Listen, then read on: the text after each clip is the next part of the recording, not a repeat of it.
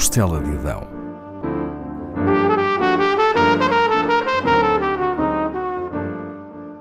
Com Paula Castelar.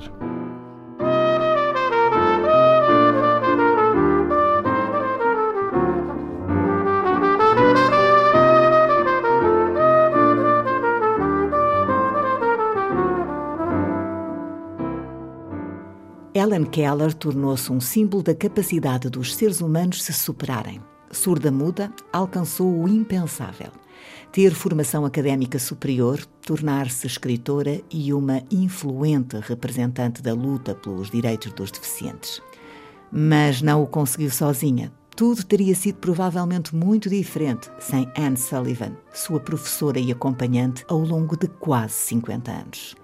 É a vida destas mulheres que aqui recordo, pois não é possível falar de uma sem referir a outra. Os caminhos de ambas cruzaram-se, tornando-se indissociáveis e escrevendo uma história singular em comum.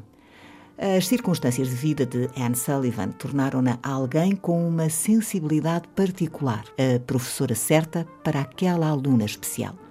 Filha de imigrantes irlandeses que tinham ido para os Estados Unidos para fugir à miséria, nasceu na segunda metade do século XIX, em 1866, em Feeding Hills, uma vila no estado de Massachusetts.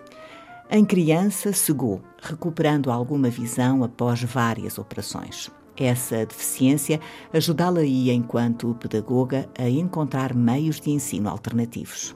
O seu início de vida foi difícil. Ficou órfã de mãe aos oito anos e o pai deixou-a ao seu irmão mais novo, Jimmy, numa instituição que acolhia pobres, a Almshouse de Tewkesbury.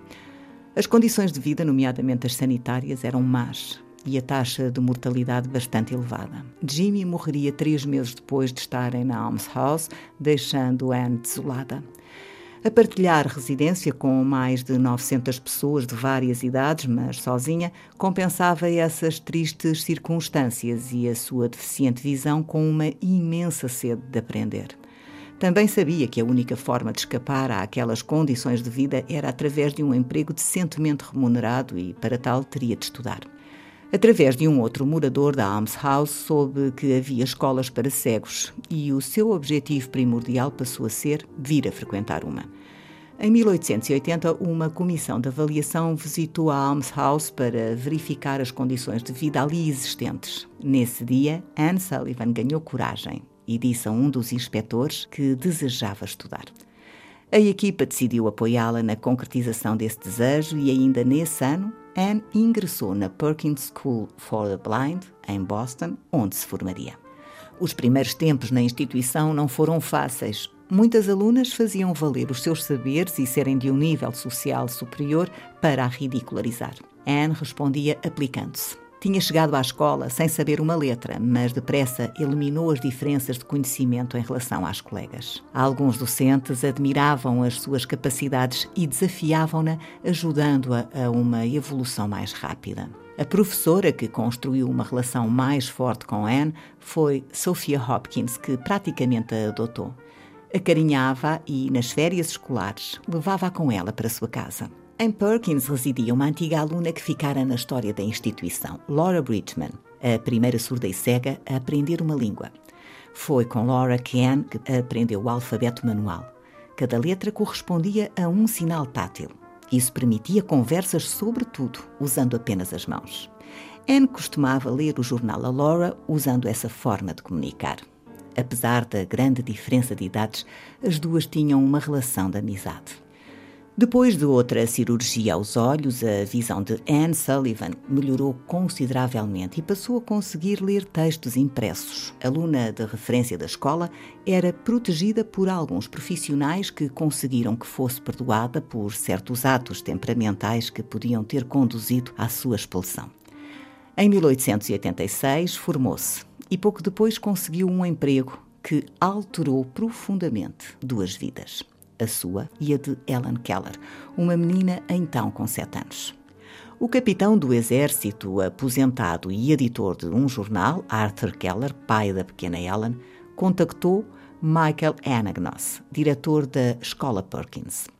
Conhecedor dos bons resultados que ali se conseguiam com crianças surdas e cegas, queria saber se haveria um professor que pudesse mudar-se para Tascambia, no Alabama, e ensinar a sua filha.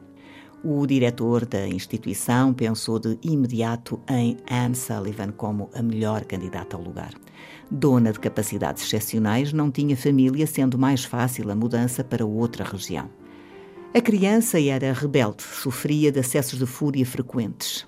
Anne Sullivan lidara com a sua própria revolta ao longo dos tempos e isso poderia aproximá-las. É assim que Anne, com 20 anos, se muda para Tascambia. Aconteceu a 3 de março, data que Ellen Keller festejaria anualmente como sendo o aniversário da sua alma.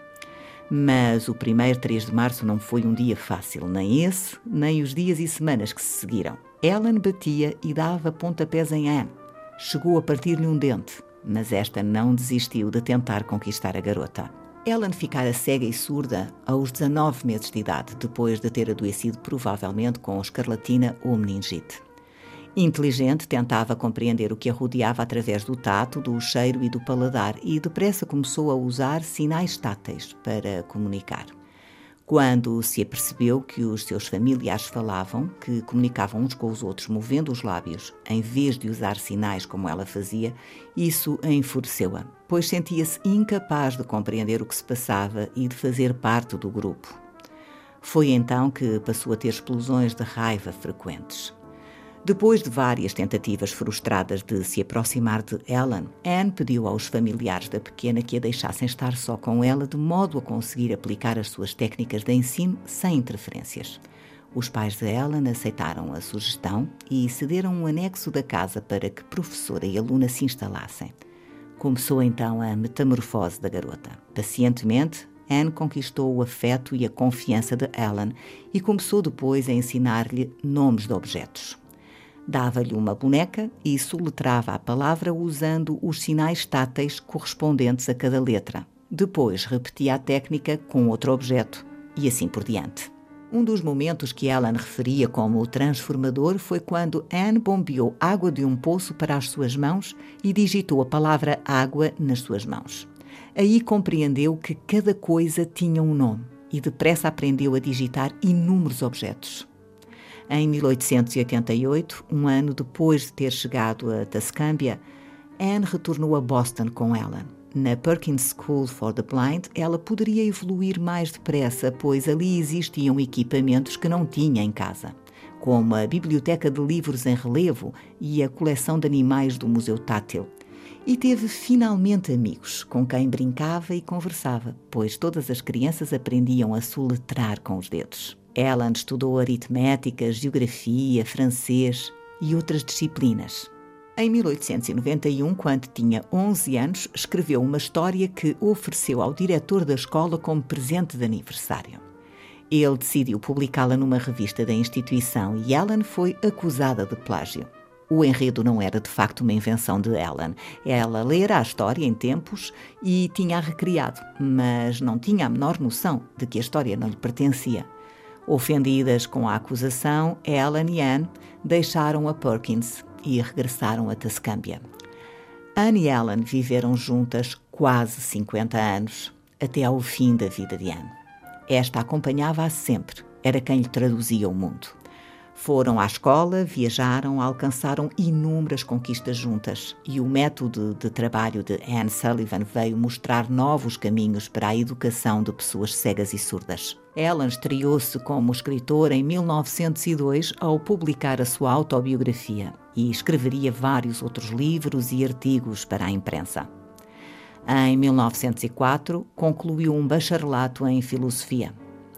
Socialista, pugnou pelo sufrágio universal e tornou-se um símbolo da luta pelos direitos das pessoas com deficiência. Foi agraciada com várias condecorações em países distintos e recebeu muitas outras homenagens. Trabalhou mais de quatro décadas na American Foundation for the Blind e, nesse período, conseguiu que fossem criados vários centros de reabilitação e educação de pessoas cegas ou com perda de visão. Viajou por todo o mundo partilhando os seus conhecimentos em palestras e obtendo fundos para apoiar cegos e surdos. Encontrou-se com alguns dos mais influentes políticos do seu tempo, como Churchill e a chefe de governo israelita Golda Meir. Para lhes dar ânimo, visitou pessoas que tinham perdido a visão, nomeadamente soldados após a Segunda Guerra. A sua história foi contada várias vezes, designadamente num documentário no qual ela participa, numa longa-metragem e num filme de animação. Ellen Keller morreu em 1968, aos 87 anos. Toda a sua vida repetiu. O dia mais importante da minha vida foi aquele em que a minha professora, Anne Mansell Sullivan, veio até mim.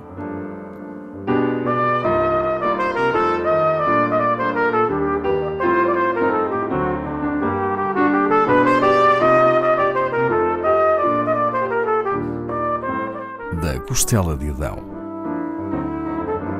com Paula Castelar.